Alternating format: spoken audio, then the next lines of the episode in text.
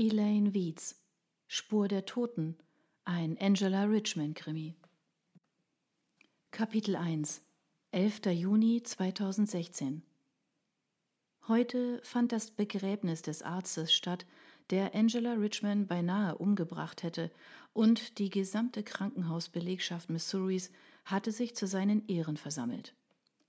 Ärzte, Pflegepersonal und Patienten gleichermaßen lobten Dr. Porter Gravois Mitgefühl und neurologisches Geschick.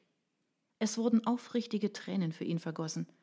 Auf der Straße, die nach seiner einflussreichen, aus St. Louis stammenden Familie benannt war, schritt ein kilometerlanger Trauerzug dahin. Alle nannten ihn bei seinem Spitznamen Chip, als gehörten sie zu seinem Kreis engster Vertrauter. Dieses Gefühl hatte Chip ihnen nun einmal vermittelt. Angela nahm nicht an der Beerdigung teil. Sie lag immer noch im Krankenhaus und erholte sich von dem Schaden, den er ihr zugefügt hatte. Seit drei Monaten war sie nun schon hier, ebenso wie alle anderen, die den wahren Dr. Gravois kannten, war Angela regelrecht froh, dass Porter tot war. Von ihnen nannte ihn niemand Chip. Als sie so in ihrem kratzigen Krankenhausbett lag, fragte sie sich, wie Dr. Gravois wohl in seinem Sarg aussehen mochte. Er hatte ein langes, blasses Gesicht und eine messerscharfe Nase, wie eine Statue auf einem britischen Friedhof. War es dem Bestatter gelungen, das väterliche Lächeln zu rekonstruieren, das so viele Menschen geblendet hatte, das nie ganz bis zu seinen eisigen, blauen Augen hinaufreichte, die nun für immer geschlossen waren. In welchem Anzug hatte man ihn wohl begraben? Chip trug für gewöhnlich Savile Row Maßanfertigungen von Kilgar in London, deren Namen er Kilgar aussprach und der Ansicht war, dass nur Neureiche Kilgore sagten. Seine Maßanzüge waren stets aus feinster Seide und leichter Wolle. Was für eine Verschwendung, einen davon an der Erde zu versenken. Gravois hingegen den Würmern zu überlassen, fand Angela nicht weiter bedauerlich. Und was war mit Dr. Gravers erbittertem Erzfeind, Dr. Jeb Travis Tritt? Er und seine furchtbaren Anzüge von der Stange waren von der Beerdigung ausgeschlossen. Ganz gleich, wie viel er nun tatsächlich für diese bezahlte. Er sah mehr aus wie ein kleinstädtischer Versicherungsvertreter als ein Neurochirurg. Seine unverheiratete Mutter hatte ihn nach ihrem Lieblings-Country-Sänger benannt und Dr. Tritt war durch und durch ein Junge vom Lande. Vom schlechten Haarschnitt bis hin zu den Spitzen seiner dicksohligen braunen Schuhe. Ob er wohl gerade einen Sträflingsanzug trug? fragte Angela sich. Jeder hatte gehört, wie Tritt Gravers bedrohte.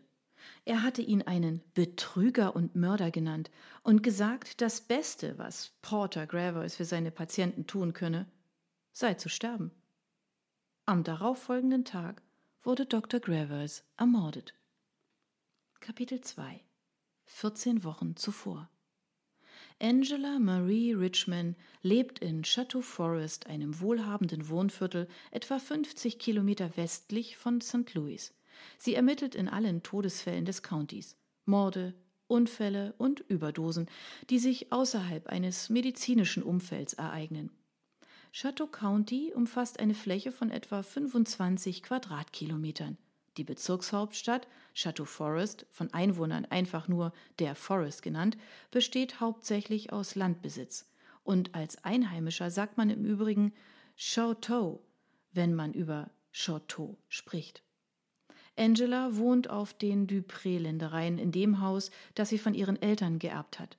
Sie zählt zu den ärmeren Richmonds. Vielleicht nicht arm nach herkömmlichem Maßstab. Immerhin haben ihre Eltern als Bedienstete der Duprés, einer der ältesten Familien im Forest, ein ansehnliches fünfstelliges Jahreseinkommen erhalten.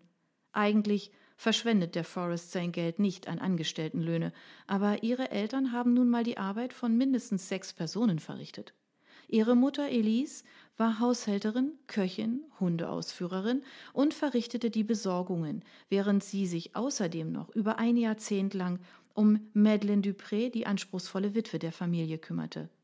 Angelas Vater, Mel, versah die Pflege und Instandhaltung der weitläufigen Ländereien sowie das jahrhundertealte Anwesen. Angela ihrerseits dient nun dem Forest, indem sie sich um seine Toten kümmert. An jenem Samstagabend, der geschäftigsten Zeit in der Woche für Mordermittler, hatte sie Bereitschaftsdienst. Für gewöhnlich feierten die Menschen dann ausgelassen, betranken sich, setzten sich Schüsse und knallten sich gegenseitig ab.